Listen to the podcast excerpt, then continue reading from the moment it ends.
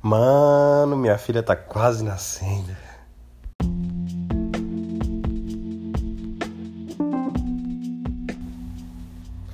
O intuito desse texto é viralizar e, por sorte, melhorar a qualidade do loló encontrado no Carnaval do Brasil. Com os anos, os lolozeiros têm depreciado a veracidade do nosso amado loló e nos fornecido um produto de qualidade inferior, que nem é digno de receber o título. Então vamos lá. Cara, isso é uma receita de loló. Você tem noção disso? E aí galera, beleza? Elias aqui para mais um Sem História Triste. Programa que não dá desculpas. Ó, hum, clorofórmio, éter ou acetato de etila, acetona ou álcool. Para quem gosta de enfeitar, curte elevar a qualidade e melhorar o sabor essência de tutti-frutti, mento baunilha. Cara, muito foda. Lembrete, todos os itens descritos acima são encontrados na Panvel, não sei o que é Panvel, deve ser algum lugar, com exceção da essência que você pode encontrar nos maiores supermercados. Bom carnaval. Cara, você tem noção que isso daqui é uma receita de loló original, repasse. O intuito desse texto é viralizar. Que fita, mano. Os caras, velho, querendo que. Querendo que pare de ser feito esse loló que eles imaginam que seja. Não, porque. Quando você para pra pensar que quase tudo aqui no Brasil tem qualidade inferior, porque. Vamos supor, ah, maconha, vai. Aí tem a qualidade inferior porque o pessoal mistura com não sei o que e tudo, farinha, mistura com blá blá blá, sei lá, vou dar um exemplo nada a ver. Maconha que tem um monte de orégano. é, farinha que, que eles colocam pó royal, né? Um pó assim. Aí os caras estão fazendo uma receita pra, pra que as pessoas, sei lá, usem um loló mais verdadeiro, pode ser assim? nesse carnaval. E por falar em carnaval, chegamos na ressaca do carnaval. É, meus amigos, o ano finalmente começou. Eu até entendo, cara, esse papo de que o ano finalmente começou, porque quando você chega nesse estágio, na quarta-feira de cinzas, você realmente tem essa sensação, cara, de que o carnaval é como se fosse o último feriado ali daquela daquele período de festa de fim de ano, sabe? Então eu entendo perfeitamente quando quando alguém fala que o ano só começa depois do carnaval, de certa forma tem tem tem o seu quê de verdade. E agora o ano começou, agora não tem mais desculpa, né? é... Pra quem, pra quem passou por esse... Né? Todos nós, né? Passamos por esse feriado. Acho que temos basicamente três tipos de pessoa. A pessoa que ama o carnaval, então passou por esse, por esse feriado, zoou pra caramba é, já, deve, já devia ter alguma coisa planejada, uma viagem, é, alguns bloquinhos, coisas do tipo. A pessoa que odeia o carnaval e não via a hora desse feriado acabar. E voltou para suas atividades normais, né? E as pessoas que. Ah, as pessoas que só usaram o feriado para como desculpa para mais uma chapação. Eu, eu posso dizer que eu tive um pouquinho. É... Eu tava no meio do caminho de tudo ali, porque eu viajei no fim de semana. E aí depois eu voltei e fiquei em casa na segunda e na terça. Então acho que eu pude curtir um pouco a ideia do que é você viajar, do que é você aproveitar o feriado. E também a ideia de você ficar de bobeira em casa é gostoso, cara. É gostoso. A única coisa que eu não pude curtir esse ano foi bloquinho, esse tipo de coisa. Fiquei mais sossegado. Cara, impressionante. Na praia que eu tava, não tinha nada de carnaval. Não tinha nada, nada, nada. Acho que a galera, sei lá, deve ter ido viajar também, porque é uma questão relevante que meu brother até comentou comigo hoje. As pessoas que moram nos lugares que são, de repente, assim, vamos colocar é, destinos para carnaval. Essas pessoas, elas é, pode ser que quando elas são jovens elas ficam lá pro ambiente e tal. É, vamos por os caiçaras da praia quando você chega lá para curtir o carnaval. Mas eu acho que quando essas pessoas começam a pensar assim como nós, de, de, de querer fazer uma viagem, de querer se divertir também, eles já estão no lugar onde se diverte. E aí, o que fazer? É, você fica no lugar onde as pessoas curtem o carnaval e você finalmente vai ter um momento ali de, de, de curtição, no sentido de, de sair um pouco do, da normalidade do, do seu dia a dia e vai passar a curtir um carnaval, né? Ou qualquer feriado. Ou você vai. Como se diz? Você vai fazer sua viagem também. Sei lá, vamos supor, um cara que mora na Praia Grande é, vai pegar feriado dele, ele vai para uma outra praia ou ele vem para São Paulo, aproveita, vem visitar alguém, já aproveita e curte algum bloquinho. Me diz aí, alguém, se alguém, tiver alguém que mora num lugar turístico, como que essa pessoa faz para curtir?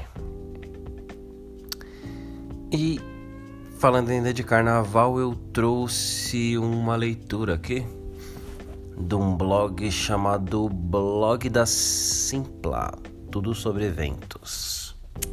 Simpla com Y. Ó, os oito, as oito melhores marchinhas de carnaval e suas histórias. Eu tava procurando sobre as marchinhas, sobre quais eram as marchinhas mais conhecidas. Aí tem algumas assim que se destacam, né? Tem Abre Alas, Mamãe Eu Quero, é, Aurora, cachaça. Tem aquela Me Dá um Dinheiro aí. Cabeleira do Zezé. Tem algumas aqui que eu não conheço. E eu tava vendo aqui, cara, muito interessante a história, meu. É, as marchinhas, elas, elas ficaram muito conhecidas entre os anos 20 e os anos... O auge, né? Os anos, o auge delas delas é, se deu no, nos anos 40, 50 e 60. É muito antigo, cara. É muito antigo. Às vezes a gente ouve a história da música e a gente acaba pegando só uma parte, porque. É, vamos supor, você vai ouvir a história da música pela ótica do rock. Então aí você sabe que, ah, lá nos anos. Anos 50, pode-se dizer assim, não sei direito teve ali a época do Elvis Presley, aí teve depois um pouco anos 60 teve a época dos Beatles, né? E anos 70 teve a época do Led Zeppelin e por aí vai, né?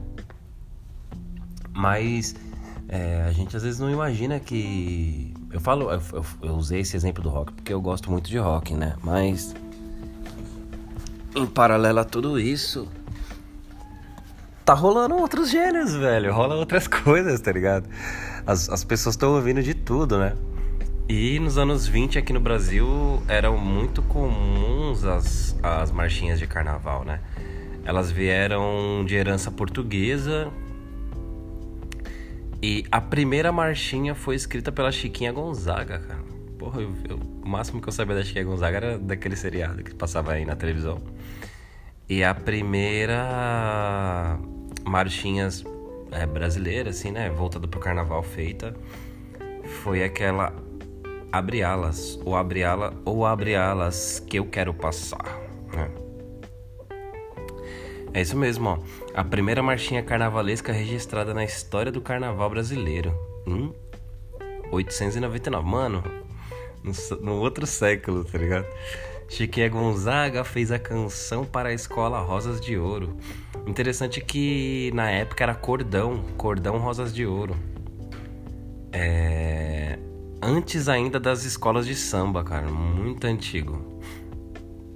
E aí fala que essa essa marchinha ela impulsionou o sucesso da obra e tal. E acabou sendo a obra mais conhecida da Chiquinha Gonzaga. Olha que loucura, mano.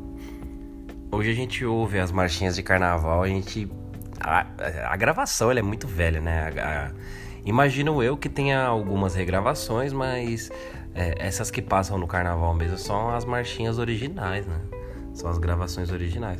Elas são muito antigas e teve um tempo que elas eram estouradas, assim, né? O carnaval ele veio. Ele veio da Europa, era uma festa europeia, né? Eu já ouvi uma história que imagino que seja essa, a história oficial do carnaval. É, eu ouvi uma história que teve um período na, na Europa que tinha essa festa, né? E era uma. Tipo, um, como se fosse um, um baile de máscaras a céu aberto. E as pessoas, elas tinham um, uma deixa para vestirem suas, suas fantasias, né? Colocarem suas máscaras. E naquele momento ali naquela festa todo mundo era igual, né? Então tinha realeza e plebe, né? Os plebeus, os pobres e os ricos. E naquele momento todos eram mascarados, incógnitas e sei lá, era uma boa deixa para as pessoas se pegarem sem, sem compromisso e sem divisão divisão de, de, de, de, classes, né? É até interessante, né, cara? É interessante. E aí, é, não sei se. Imagino que junto com as marchinhas, né? É, foi uma herança portuguesa também. E aí veio pro Brasil e se instalou, né? Muito louco. Muito, muito louco mesmo. Aí aqui fala da outra. Vou pra segunda, né? A segunda música mais conhecida, Mamãe Eu Quero. mamãe eu quero, mamãe eu quero mamar. Dá chupeta, dá chupeta pro bebê não chorar. Essa música foi gravada em 37 por um cara chamado Jararaca e outro Vicente Paiva. Começou a bombar de verdade depois de ser regravada por Carmen Miranda. Cara, eu sempre vejo a Carmen Miranda aparecendo nos, no, nos lugares, assim, até tipo. Muita coisa gringa aparecendo a Carmen Miranda. Ela fez bastante filmes. Mas eu nunca soube direito o que ela cantava. Assim. Tá aí, ó. A Carmen Miranda cantava a marchinha de carnaval, mano. Que loucura, velho. Aí tem aqui, ó. Na hora de gravar. É, na hora de gravar Mamãe Eu Quero, né? Na hora de gravar, verificamos que ela era pequena. Não tinha a duração exigida para o disco. Seria impossível repetir uma parte da música. O que fazer então, né? Jararaca e, os... e eu complet... completamos a música fazendo um diálogo improvisado. Isso eu nunca vi na música. Depois eu vou ouvir pra, pra ver se tem esse diálogo aí. Sem nenhum interesse. Durante a gravação, o, banjo, o banjoísta, o cara que toca o banjo, né? Errou um acorde, mano. O cara errou o acorde durante a gravação. Mas a música era considerada tão ruim que ninguém pensou em fazer, refazer tudo. Pois bem, Mamãe Eu Quero foi um sucesso definitivo e enorme. A música é ruim mesmo, e o disco é péssimo, mas mesmo assim pegou. Caramba, cara, a música era para ser um fiasco, né? O cara errou. De tão ruim que a música era, não quis nem regravar. Mesmo assim a música pegou. Cara, a gente não entende o que, que, que, que precisa, né? Acho que essa é a grande magia de você não, de você ter um sucesso, né? Porque às vezes uma coisa que tá óbvia que vai ter sucesso simplesmente não estoura, outra coisa é, não tem nada para estourar e vai e estoura, sabe? É muito, muito, muito incógnita. Eu acho que até por isso que é, é, é brilhante assim, porque não tem a chave, né? Não, não existe uma forma. Então você nunca sabe quem vai estourar. É... Eu acho que fica até um pouco artificial aquelas pessoas que, sei lá, fazem aquelas bandas em televisão, assim, pra fazer algo estourar. É, é uma incógnita, tá ligado? Por mais que esses concursos, eles algumas pessoas estouram, aí logo depois elas são esquecidas, mesmo com toda a televisão mostrando elas, tá ligado? Não dá pra, pra saber, assim. Eu acho que essa geração de internet, ela mostra bem que pra uma coisa estourar, ela tem que viralizar, né? E mesmo assim a gente não sabe, cara, o que, que vai viralizar, tá ligado? é muito incógnita, mano. Eu acho que existe uma beleza nisso. Numa coisa que a gente não imagina o que, que precisa fazer, sabe? Hum, tá, vamos pra próxima. Tem uma aqui. O Aurora. Essa eu não tô lembrando, cara. Veja só que bom que era. O. O Aurora. Essa, juro que eu não lembro dessa. Já, já escutei, mas não lembro qual é a melodia. Marchinha criada numa quarta-feira de cinzas por Mário Lago em 41. A marchinha virou sucesso e ganhou popularidade no ano seguinte. Até hoje ela é lembrada. É, eu já ouvi essa música, mas eu não. Não tô lembrando só do jeito que canta. cachaça. Essa, puta, essa da cachaça é uma das mais legais. Se você pensa que cachaça é água, cachaça não é água, não. Música dedicada aos foliões que gostam de beber um pouco além da conta. Aí tem aqui, ó, Mira, Mirabel. Mirabel Pinheiros. Pinheiro, né? Lúcio de Castro e Heber Lobato.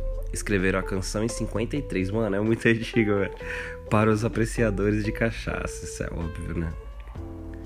É, turma do Funil, é, chegou a Turma do Funil, essa eu lembro.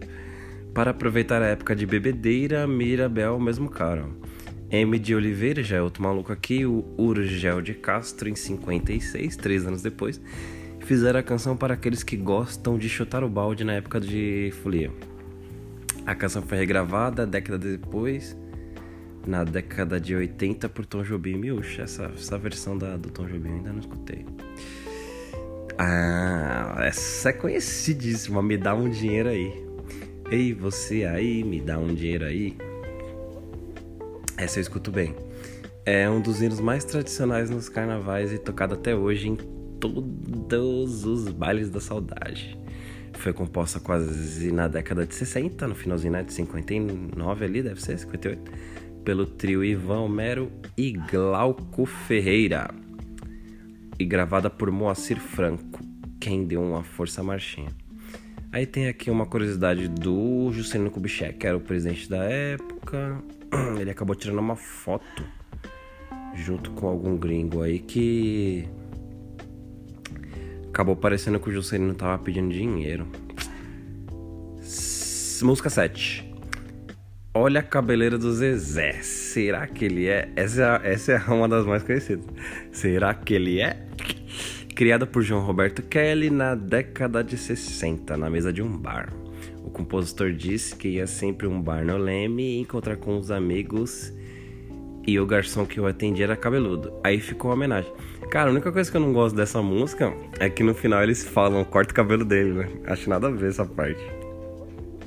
Tipo, por aí você já vê o, o peso de, de, de querer que ninguém tivesse cabelo grande ou confundir. Confundir não, assim, né? Tipo, alegar, né? Que quem tinha o cabelo grande era gay, sei lá. Mas ele, ele, ele até faz um, uma coisa legal que ele fala: será que ele é? Será que ele é? Aí ele fala: será que ele é bossa nova? Né? Tipo, ele joga na, na, na segunda intenção. Isso até foi inteligente. Mas aí quando fala corta o cabelo dele, eu já achei que ficou muito exagerado. A pipa do vovô. A pipa do vovô é aquela. A pipa do vovô não sobe mais. É aquela que ficou conhecida na. Na voz do Silvio Santos, né? É, tá isso que tá falando aqui, ó. Feita por Manuel Ferreira e Ruth Amaral. Dupla muito conhecida no carnaval. Cara, da hora esse. Da hora esse, esse essa matéria aqui com as marchinhas de carnaval. É, elas foram substituídas pelo samba enredo, cara, nos anos acredito eu que nos anos 60 em diante. Caramba. Muito da hora mesmo. É, galera. O carnaval chegou ao fim, né? Agora vamos ver se o ano começa de verdade. E eu, aproveitando a deixa, vou saindo fora. Galera, vou vazar. Valeu todo mundo. Espero que vocês tenham se divertido aí, aproveitado o carnaval à sua maneira, mesmo que longe das músicas e do bloquinho, aproveitando apenas o feriado. Espero que vocês tenham se divertido. Lembram, lembrem-se de mandar a mensagem, curtidas, recados, historinhas para o arroba sem triste ou semhtriste.gmail.com Fechou? Então é nós, valeu, falou e tchau!